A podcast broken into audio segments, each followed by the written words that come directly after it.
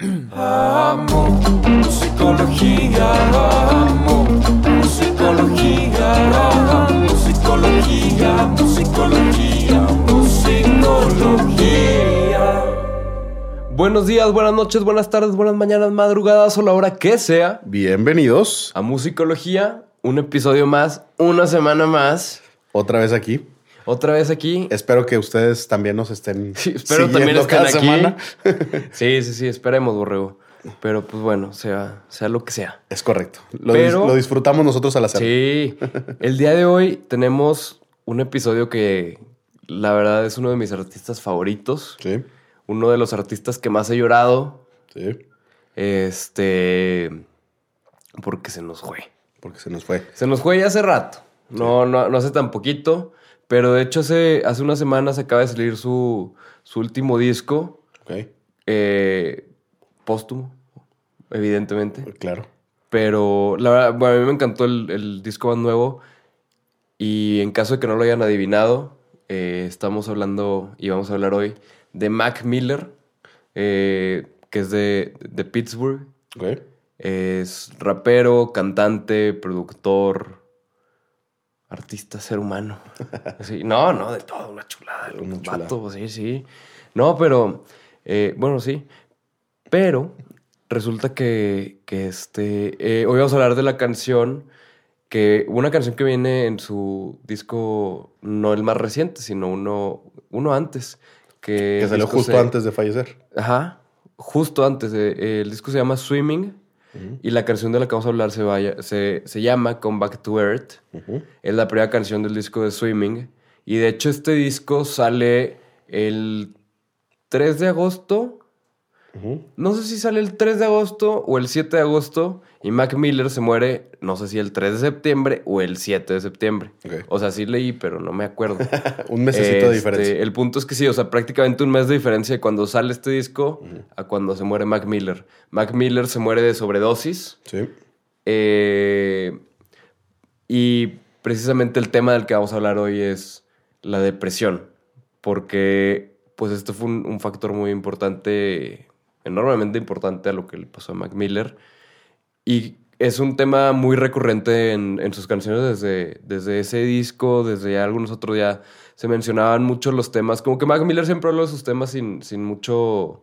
Filtro. Sin mucho. Sí, sin mucho filtro, sin mucho tabú, por así decirlo. Sí. Entonces se tocaban mucho los temas. Y todavía en el disco que salió póstumo se tocan mucho los temas de la depresión, del suicidio, de las drogas, de los excesos, de todo, todos estos temas como que no, no les tenía miedo a hablar de ellos y, y aceptarlos y, y aceptarse como alguien que estaba pasando por ellos. Claro. Pero siempre- Pero tristemente, el, el disco póstumo tiene un tono como de esperanza. Tiene, sí, y este también. Como que realmente todas las canciones, como que a pesar de que se tocan esos temas, eh, a mí me da la impresión de que hay una conciencia de, de, bueno, está pasando esto, pero se sale adelante y aquí seguimos dándole. Y, por ejemplo, en, en- no me- creo que es el disco nuevo, dice, tiene una frase que dice algo así como, como muchos quieren, eh, algunos quieren vivir para siempre, yo solo estoy yendo día por día. Sí. O sea, yo nomás ahí voy.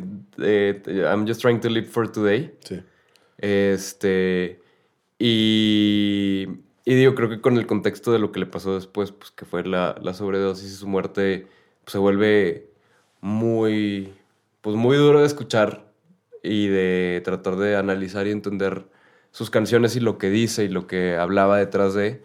Porque.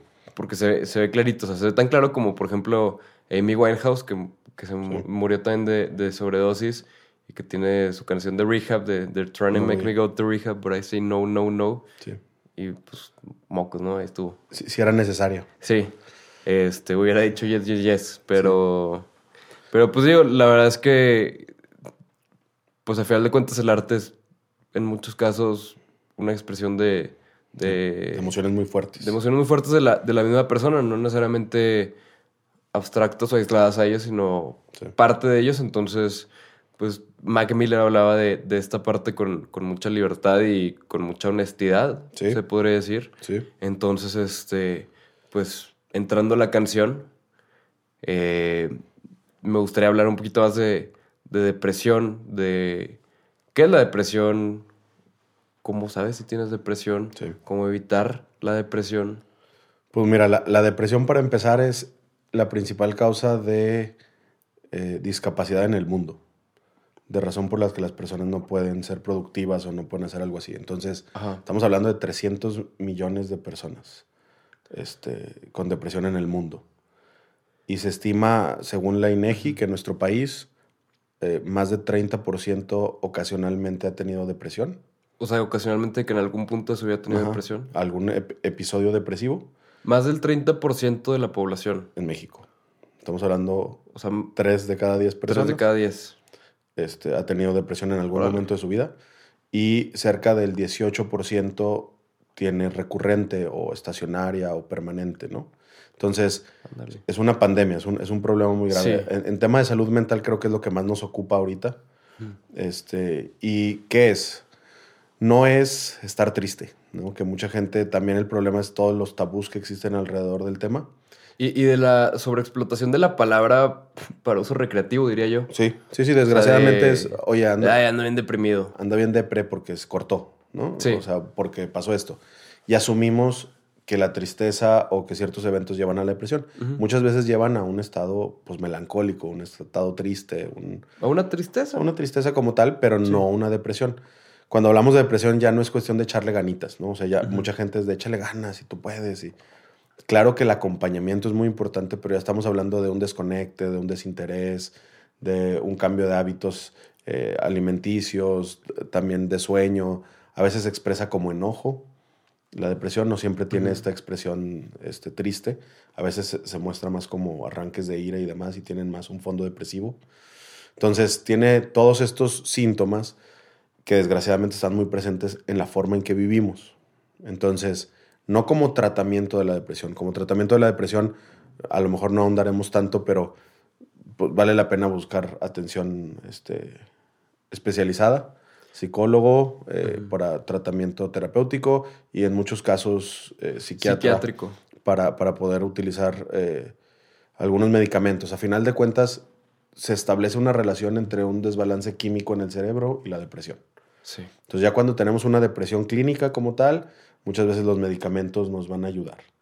Ahora, si no estamos en un periodo depresivo, existe algo que se llama higiene mental, Ujú. que así como por salud, aunque no estés enfermo, te lavas los dientes todos los días, Aunque no tengas caries. aunque no tengas caries, es para prevenir que llegue, existe también una cuestión de higiene mental.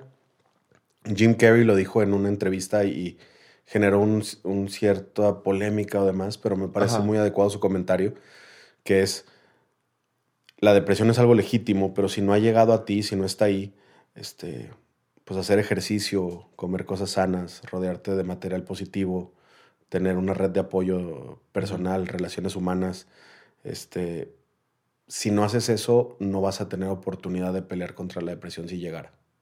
Sí. Entonces, es decir, tenemos que tener estos hábitos de salud en general, ¿no? Desde la alimentación, este, y todas estas cuestiones que Es nos... el, el equivalente mentalmente a tener las defensas altas, ¿no? Correcto. Y genera esta sensación de nunca sentirte sin interés en nada, porque permanentemente estás en alguna actividad, porque siempre hay personas al pendiente de ti. Y creo que mucho tiene que ver con cómo estamos viviendo en general la sociedad. O sea, creo que tenemos que hacer un alto y decir, oye, ¿por qué está subiendo tanto los índices de depresión en el mundo? Sí. no puede ser solamente cuestión química del cerebro. Hay una cuestión también de cómo nos estamos estructurando socialmente Ajá. y estamos muy aislados. Estamos demasiado aislados. Eh, hablábamos en algún otro episodio sobre la conexión a través de redes y demás, Ajá. pero estamos aislados, o sea, y lo dice en la canción, ¿no? Este, ni siquiera conozco a mis vecinos, Sí. ¿no? O sea, en la canción creo que la, la frase que dice es este... And I got neighbors, they are more like strangers, we could be friends. Sí, o sea, no conocemos a las personas a nuestro Sí. alrededor, no tenemos esta relación de, de comunidad, ¿no? este tejido social que nos ayudaría a no sentirnos solos o demás. Entonces, eh, eh, uno de los factores es, pues para prevenir hay que asegurarnos que no estamos viviendo vidas tan aisladas y que estamos conectando con personas.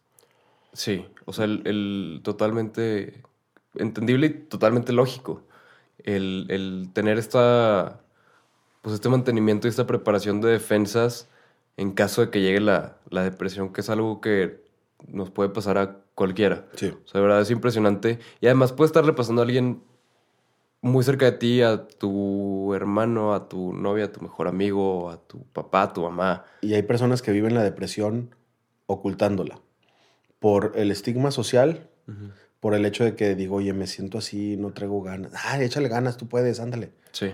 Y, y esta cuestión, entiendo que es con buena intención, viene desde, Sí. desde, la inte- de- desde lo correcto, pero no necesariamente es lo que se debe hacer. Siempre el ejemplo que doy es cuando una persona, por ejemplo, en el fútbol americano, algún jugador se lesiona, lo primero que hacen es no moverlo. No llegas a decirle, ándale, levántate, no te duele, no va Sí. a pasar nada, camínalo. No es, a ver, vamos a evaluar qué está pasando primero y luego ya decidimos si lo que conviene es levantarte y que camines o necesitamos inmovilizarte un momento. Sí. Entonces, esta evaluación también no es nada más de, "Ah, échale ganas, muévete, este, tú puedes. Eh, necesitamos primero evaluar qué está pasando. Entonces, ¿cómo acompañamos? Estando ahí, este, no presionando a que cambien las cosas, pero estando al pendiente diciendo, me importas, aquí estoy, entiendo que te puedas sentir así, no, no necesito que cambies, pero tienes que saber que no estás solo y aquí estoy. ¿no? El acompañamiento como tal, siempre digo, sin empujar y sin jalar, simplemente sentándote junto eh, en los periodos que puedas, este, sería muy útil, ¿no? Y, y creo que socialmente tenemos que empezar a mejorar. Insisto, estamos viendo vidas muy solitarias. El periodo donde más se está presentando la depresión está entre los 14 y los 35 años. Entonces la adolescencia, esta cuestión de secundaria, prepa, universidad y lo- el inicio de la vida laboral es donde más se está presentando. Y vivimos estas vidas de trabajo, compañeros, pero lejanía de ellos y después llegamos a las casas y Netflix o videojuegos y entonces nos aislamos mucho. Eh, Y como que por la red nos da la impresión de que no estamos tan aislados como tal vez estamos, ¿no? claro, porque tomamos estas fotos donde sí estamos en actividades sociales y esa es la que subimos de la semana. Y tenemos nuestra, nuestra ventana al mundo digital, por así decirlo, lo cual, digo, yo supongo que te hace, te hace sentir de cierta manera que estás ahí, o sea, como que te quita el FOMO, por así decirlo. Sí, pero por otro lado, no sé si estés de acuerdo conmigo, lo vemos desde afuera. O sea, tú lo dijiste, es una ventana, pero digo, lo podemos ver de dos maneras, ¿no? Estás adentro de tu casa, nomás abres la ventana y ves el mundo, pero no participas. Sí. No necesariamente estás ahí afuera haciéndolo. Pero te puede dar la, la impresión de Sí. que sí, ¿no? Y ya tu necesidad de, o sea, de interacción Pareciera que con pareciera eso. que ya se llenó. Correcto. Entonces, lejos de, de juzgar la depresión, creo que tenemos que entender, está sucediendo, eh, culpables no sé quiénes sean, pero creo que posible solución la tenemos entre todos. Sí. hábitos personales, como dijimos, de, de- de higiene mental, pero también de cuestión social, de no dejar que esté la gente tan lejos. Mi papá me De- de explicaba... acercar a la gente. Sí, sí, sí, como en algún otro momento lo explicaba, los alpinistas se amarran por si uno se cae y el otro lo detiene. Sí. Entonces, pues con este mismo concepto, pues vamos a asegurarnos que estamos amarrados, que estamos conectados y que si alguien nos necesita, ahí estamos y que nos damos cuenta si algo está pasando. Sí. ¿no? Este, a veces es difícil notar ciertos síntomas, pero hay otros que son mucho más evidentes, ¿no? Y, y- y ¿Cuál- creo que estar ahí. cuáles- ¿Cuáles son los síntomas? Digo, pues cuestiones como cambio de, de peso por la alimentación, a veces viene ¿Para arriba o para abajo? para los dos. O sea, hay personas que lo toman como, como todo para tratar de sentir algo y hay personas como me deja de interesar la comida. Y entonces, sí, le- lejos de nosotros, ¿verdad? Sí, sí. Este, pero también está cuestiones de hábitos de sueño, que luego es muy difícil notar por cómo vivimos nuestra vida. O sea, es bien complicado notar si alguien está durmiendo de más o de menos, Ajá. porque también es, pues, muchos dormimos mal, pero por hábito, no por circunstancia o no por necesidad. O por ejemplo, es, o sea, es una creencia, yo supongo que cierta, ¿no? Sí. Que en el en la adolescencia duermen mucho más. Sí, Bueno, al menos a mí me dan permiso de dormir más porque era puberto. estabas en crecimiento, ¿no? Sí, ándale, esa era la razón. Esa era la razón. Digo, sí, sí existe, pero también hay que estar seguros de que el, el tiempo que estamos despiertos, pues estamos en actividades que nos hacen, que son productivas y que nos hacen bien. ¿no? Sí. Ahora, dentro de todos estos hábitos, puede llegar de todos modos la depresión. Por una cuestión química, por una cuestión hereditaria también, por, por varios factores. Si llegara, pues entonces tenemos que estar ahí y apoyar, no empujar y no hacer sentir culpable a la persona y no hacerlo sentir como, ¿cómo puede ser que no puedas con esto? Sí. mostrarnos más comprensivos y entender que aunque nosotros no estemos viviendo eso en ese momento, es totalmente válido que lo viva. Y es totalmente válido que lo esté viviendo así, ¿no? Se, se llama aceptación incondicional. que se trata no te quiero cuando haces lo que yo creo que está bien. Te quiero siempre, aunque no entienda lo que esté pasando, de todos modos te quiero y te apoyo. Entonces, la, la mejor manera de apoyar a alguien cercano a ti que está pasando por depresión es Ah. el, el apoyo incondicional, la Apoyo- aceptación. Sí, apoyo incondicional, aceptación. Muchas veces caemos en esto de, pues es que ya lo invité tres veces a salir y no quiere. Pues ya, a ver quién le habla. Sí. Pues seguir hablándole, este, seguir invitándolo. En algún momento te dirá que sí le hará muy bien. Alguna de las actividades a donde lo estás invitando, salir contigo, estar contigo. Y si no acepta la salida, le puedes pedir permiso de acompañarlo. Pues es que no quiero hacer nada. Ah, pues vamos a hacer nada juntos. Ahí me pongo a leer un libro contigo. Sí. O ahí me pongo yo a ver algo. Pero el simple hecho de me importa y estoy dispuesto a hacer un esfuerzo por ti. Y el que sienta esa, esa compañía a la persona, ¿no? Claro, e- eso nos ayuda a sentirnos un poquito más conectados, no tan solos, y sentimos que existe alguien a quien le importamos. E- Esa es la parte importante que podemos dar. Entonces, pues la- las dos recomendaciones básicas sociales, eh, insisto, serían busca ayuda, una, y dos, de todos modos, este, mantente presente, no te desvíes, no te quites, no te no pierdas tú. Es decir, muchas veces pasa esto, ¿no? Que socialmente, pues le estoy hable y hable y no quiere salir y pues ya para que a ver quién le habla. Pues hay que mantenernos ahí un poquito más, este, hay que apoyarnos y como decíamos, hay que prevenirlo más desde Sí. las actividades, desde estar seguro que tenemos relaciones íntimas, reales con más personas y no es nada más, pues, a ver quién me salva cuando Superficial. pasa. Que él mismo lo decía, o sea, en la canción, este, pues yo me mantengo en mi casa y lo- dicen que los rayos son buenos, pero pues si estoy dentro de mi casa no hace diferencia y Ajá. que no había esta intención de salir. Es decir, es muy complicado y es una sensación, pues sí, de sentirte desvalido. Si a esto le aunamos cuestiones de dependencia de fármacos o de drogadicción o de alcoholismo, pues se complica todavía mucho más el panorama Sí. porque pareciera que lo único que te saca es lo que te termina matando. Porque el único ratito donde no te sientes deprimido cuando estás en una adicción, pues es el high. ¿no? Y entonces él mismo decía, pues entre highs y lows se nos va la vida. O sea, El high se vuelve más high, pero porque es sintético y el low se vuelve más low y este sí no hay ni cómo. y la única forma de salir del low es con otro high. Sí. Y entonces llega un momento en donde pues no lo separas lo suficiente o necesitas tanto para llegar al high que pues llega la sobredosis. Entonces ahí se complica todavía más. Entonces, incluso entender que el alcohol es un depresivo del sistema nervioso central. Eso es. Sí. Deprime eh, la forma en que funciona. Por eso dejamos de tener esta coordinación motora. Por eso sentimos como que el mundo se va un poquito más lento. Por eso se desinhiben ciertas cosas. Entonces, pues si ya nos sentimos de una manera no tan adecuada, si nosotros mismos sentimos este desconecte, esta tristeza, sentimos esta sensación de, de no querer estar, y luego la forma en que tratamos de salir es con el alcohol, pues vamos a entrar o a un vicio o estamos encontrando hábitos que no son los adecuados. Yo, yo Ajá. he platicado con clientes en, en la, en procesos terapéuticos donde les digo, pues no estás deprimido, pero estás llevando una vida de depresivo. Desgraciadamente nuestros hábitos se parecen. O sea, Otra vez dormimos mal, comemos mal, no hacemos ejercicio, no conectamos con nadie, hacemos puras actividades solo. El contenido que consumimos negativo, tragedias y demás. Pues entonces llega un punto en donde, pues si no estás, estás viviendo como sí. Y entonces eventualmente tu cerebro dice, pues parece que esto es, es lo que estoy sintiendo porque así estoy viviendo. Y ya no le encuentras salida a eso.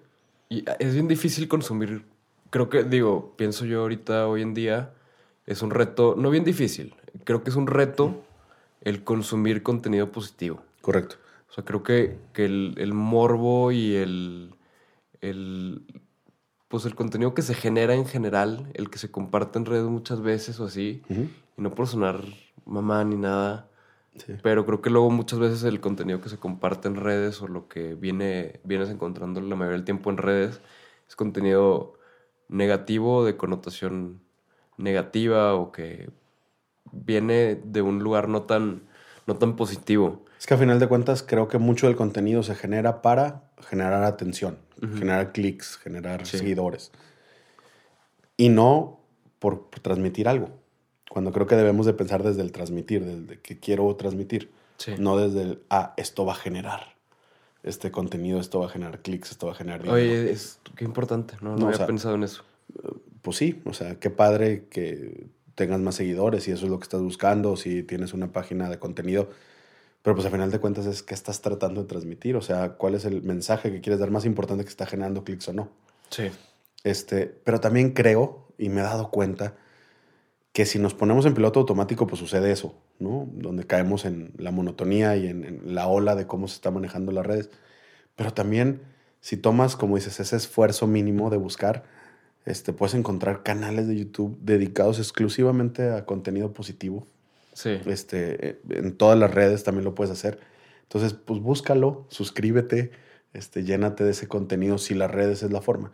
Si no lo encuentras en las redes, y yo diría que sea tu segunda opción, tu primera opción debería ser en la vida diaria. Este, encuentra buenas noticias, buenas personas, este, comparte buenos hechos, eh, haz algo bueno por alguien más. Eso poco a poco empieza a generar un cambio en tu sentir, ¿no? Igual creo que algo padre que podremos hacer, Borrego, sería en, en la semana, en esta semana subir eh, un post a redes donde yo voy a poner cinco canales de YouTube de contenido positivo que me gustan. Va. Tú pones cinco que a ti te Va. gustan. Va, y ahí tienen 10 opciones de contenido positivo en YouTube. Que, que digo, realmente nada va a ser cosa de ir a ver mi YouTube y ver qué, qué consideraría contenido positivo, ¿no? Claro, y, y puede ser desde, o sea, simplemente personas que no están buscando, como dijimos, el click ni el morbo, simplemente personas que están tratando de compartir algo que hacen. Sí. Este, desde alguien, por ejemplo, desde el lado de la música, pues alguien que hace música y que lo disfruta y que lo ves que lo está disfrutando, pues contagia. O sea, es que Sí. padre. O sea, a lo mejor no puedo hacer eso o no es exactamente lo que me gusta hacer, pero qué padre ver eso. Y a, y a lo mejor, por ejemplo, hay un, un productor que se llama John Sain Mm. que tiene un blog diario. El, el güey lleva como cuatro años haciendo un blog diario de todos sus pasos en la industria de la música. Su, su idea es, eventualmente voy a llegar a, a ser un artista grande y ahí va a estar un diario, literal, De cómo se hace. de cómo se hace ¿Ok? en X cantidad de años que te tome, ¿no? Claro. Y ha cambiado de estudio, compró un estudio grande y lo hizo estudio comercial de, para más gente, todo. Ok. Y ahí se ve todo su crecimiento. Y está muy padre. Y obviamente también hay días donde, o sea, por ejemplo, ayer estaba viendo YouTube, y creo que el, el capítulo de ayer era algo así como, como, This is so satisfying. Y estaba quitando de que el plástico de una, de una cubierta de mármol de la, de la cocina de su estudio. Sí, sí, sí. O sea, sí dices de que pobre carnal, se le acaban las ideas. Y obviamente también hay días donde, pues, a lo mejor su contenido podría ser considerado no tan positivo. Sí. En el sentido de que el güey está hasta la madre de, de algo y se empieza a quejar o así. Otra Pero vez. eso, pues, no va a que no sea contenido positivo, sino es contenido humano. Humano, correcto. Totalmente. Habíamos dicho que había que dar- darnos permiso de ser seres humanos, ¿no? Para ser Sí. felices. Pues entonces habrá días en que no estamos tan en ese mood, pero asegurarnos que tenemos los hábitos, ¿no? y, y no es, otra vez, no- los hábitos no deben de estar determinados por nuestro sentimiento del momento, sino por una determinación previa. ¿no? Entonces yo decidí que voy a hacer esto. Hoy no tengo ganas, pero pues de todos modos ya había dicho que lo iba a hacer, déjame lo hago. Y entonces poco a poquito se empieza a convertir más fácil hacer eso. Otra vez, después de más de un mes, de 30 días, el hábito se establece y entonces ya necesitas menos esfuerzo para volverlo a hacer. Oye, Borrego, y así rapidito, Sí. dos cosas. Una, si yo o cualquier persona ve a alguien, o sea, conoce a alguien o tiene a alguien cercano a él que cree que tiene, o sea, que piensa que a lo mejor tiene, o sea, tú piensas que a lo mejor esa persona tiene depresión, Sí. ¿cómo le das un heads up en caso de que sea necesario? Porque digo, por- me parece que es muy posible tener depresión y no darte cuenta. Sí. Y creo que también el estigma social que todavía existe lamentablemente hasta la fecha de la depresión y de toda la parte mental. O sea, todavía hay gente que, le dices voy al psicólogo y te dice, uy, Oh, pobrecito. Sí. Algo como, muy mal. Anda, pues, lo contrario. Pero, este, digo, ejemplo, tengo un podcast con mi psicólogo. Llevamos tiempo trabajando. Y digo otra vez, Sí. es más, otra vez higiene mental. O sea, ir al psicólogo es higiene mental. Totalmente, sí, es No mantener dejar que se acumule, Al ¿no? día. No dejar que se acumule. Pero te digo, eh, volviendo a la pregunta, este, ¿cómo le puedes ayudar a una persona que tú ves que creas que pueda tener depresión a darle como la idea de que tal vez tiene depresión? Y si tú tienes depresión, ¿cuál sería tu primer, o sea, tu primer paso hacia ir con el psicólogo, el decirle a tus papás, el, cuál sería el, el plan de ataque más recomendado, por así decirlo? Ok. Creo que podemos trabajar desde el lado de, de cuando es alguien más y qué hacer.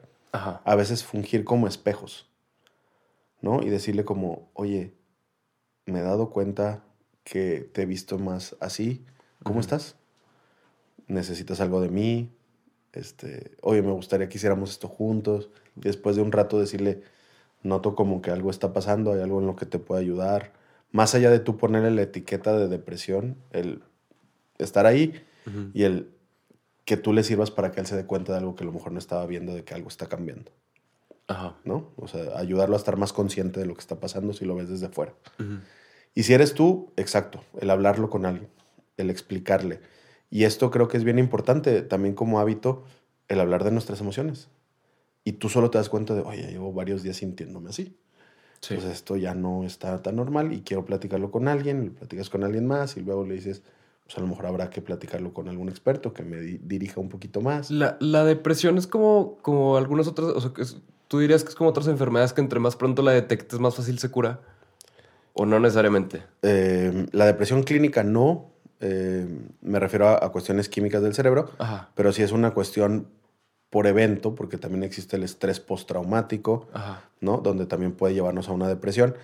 Es decir, un cambio brusco en tu rutina también puede generar un periodo depresivo. Ujú. ¿ok? Eh, ojo, como decíamos, eh, no estás deprimido por tener uno de los síntomas. Existe toda una forma de diagnosticar. Sí. El hecho de que existan es que tienes, estás teniendo actitudes depresivas o estás teniendo tendencias depresivas o, y creo que todas las tenemos en diferentes momentos de nuestra vida. O sea, dejaste ir ciertas cosas. O, pero, por ejemplo, eh, sucede un accidente y alguien muere o cambias de ciudad repentinamente o eh, incluso hasta cuestiones como el, el clima para algunas personas o de manera, si no lo previenes, ¿no? Si, si te vas a vivir a Noruega Sí. y no te da el sol durante mucho tiempo, pues puede llevarte a un periodo depresivo.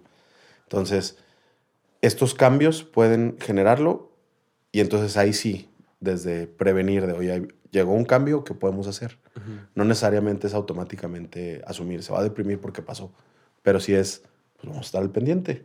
Y tú estar al pendiente de esa persona y pedirle que él también esté al pendiente y platicarlo, cómo vas con Sí. esto, cómo te sientes, qué necesitas de nosotros, y que se pueda hablar tan natural como él lo hizo. Digo, como artista, decíamos, le damos el, el valor de decir, así me siento y esto es lo que me está pasando, y lo dijo permanentemente en sus canciones. Sí. Y creo que es importante que todos tengamos esa apertura de con alguien poder llegar y decir, así estoy y esto está pasando. Más allá de juicios y más allá de otra cosa, poder saber cómo te sientes y podérselo decir a alguien más. Y, y darte permiso de ver en ti mismo cómo te sientes. Sí, Porque el, el estigma de, de las enfermedades mentales, del psicólogo, del cómo me siento, del... Como que todo eso, creo que todavía existe mucho estigma, ujú, especialmente en México, especialmente en Torreón, que es donde vivimos. sí, Creo que existe muchísimo estigma de eso y creo que es algo que, que ya, o sea, ya, ya, eso lo debemos de haber dejado desde la Edad Media, Sí. junto con muchas otras cosas. Pero, pero la verdad es que creo que sí es algo muy importante el que estemos conscientes de eso, que estemos conscientes que, o sea, repito lo que decías tú, o sea, tres de cada diez. O sea, por cada diez personas que conozcas, tres. Tres personas en algún momento han tenido un periodo depresivo. Y es importante hablarlo, o sea, porque aparte la experiencia de alguien más te puede ser muy útil. Y, y además de que, de que de verdad cuando, cuando te enteras que alguien cercano a ti ha tenido depresión o tuvo depresión o estuvo a punto de hacer una, algún acto En contra del mismo. En contra del mismo por depresión, créeme que te sacas de onda. O sea, si dices, ¿en qué momento? Nunca lo vi venir, nunca lo imaginé. Porque dices, pues para mí era otra persona normal viviéndolo una, una vida paralela a la mía, algo similar, pero cada quien en lo suyo. Sí, Y de repente te enteras que no y dices, madres, ¿en qué momento? ¿Cómo? claro. Y, y es muy importante el, el darte cuenta y todo. Digo, al menos en mi caso, el- al amigo que, que le pasó, afortunadamente nunca pasó a mayores Sí. y se acercó a nosotros a contarnos. De hecho, me da culpa el no, el no haber sido yo quien se diera cuenta porque jamás me pasó No ni cerquita de la cabeza. Claro. Pero él se acercó a, co- a contarnos y, y afortunadamente lo hizo. Qué bueno. A final de cuentas, eso es lo que necesitamos. Tener un grupo de amigos con quien podemos llegar y decir, esto está pasando. y que estén al pendiente de ti te ayuden. El, el notarlo a veces no es tan sencillo, Sí. es complicado y, insisto, se, se ve de muchas formas, pero bueno, eh, tenemos que estar más al pendiente unos de otros. O sea, Sí. socialmente tenemos que estar ahí, tenemos que tener hábitos. Y digo, tengo un hijo de dos años y medio. Este, yo creo que eh, la gente que nos verá, si son papás, entenderán. Vamos a generar hábitos sanos. O sea, es bien Sí. importante que nuestros hijos tengan esos hábitos para prevenir. Y si llega esto, estar ahí para escuchar, estar ahí para apoyar y buscar ayuda profesional. Pero, pero bueno, pues se nos fue un, un muy buen artista, un artista que estaba haciendo contenido Sí. muy positivo por esta enfermedad de la depresión combinado con una adicción. Entonces, pues eh, como tributo vamos a tratar de evitar que eso vuelva a suceder Sí. y que pase con gente a nuestro alrededor y vamos a hablar del tema, vamos a quitar el estigma, vamos a entender que es parte de la vida y vamos a entender que hay forma de solucionarlo, Sí. hay salidas, hay por eso existen los medicamentos para ello y vamos a mantener higiene mental, o sea, vamos a hacer lo necesario para estar más fuertes cuando esto nos pueda dar, ¿no? Sí. Pueda llegar a nuestras vidas. Este, a lo mejor el tono del podcast de hoy fue un poquito diferente, pero esperamos, Sí. esperemos que sea útil. Este, Más que nada, eso es lo más importante, que sea útil. y, y, este, esperen nuestras recomendaciones de contenido y también esperamos las suyas. Creo que podemos hacer una base de datos bastante interesante. Este, Sobre, sobre canales positivos. positivos que nos pueden ayudar en, en- en ciertos momentos. Yo sé que el tuyo, en el primero en tu lista, obviamente hace el escorpión dorado, pero claro, eh, una buena risa no viene mal. sí, no, definitivamente. Pero bueno, pues también queda muy recomendado la música de Mac Miller, sobre todo en, eh, en específico, yo diría estos discos, el, el disco donde viene esta canción, Swimming, y el último disco que sacó, eh, que se llama Circles. Ok. excelentes discos, se tocan temas delicados, importantes y se tocan de una gran manera. Pero pues muchísimas gracias por habernos escuchado y gracias por, por habernos dado todo este conocimiento, Borrego. Muchas cosas que, que me van a servir y les van a servir a ustedes también, seguramente. Esperemos, esperemos que así sea y, y aquí estamos. Gracias. Nos vemos.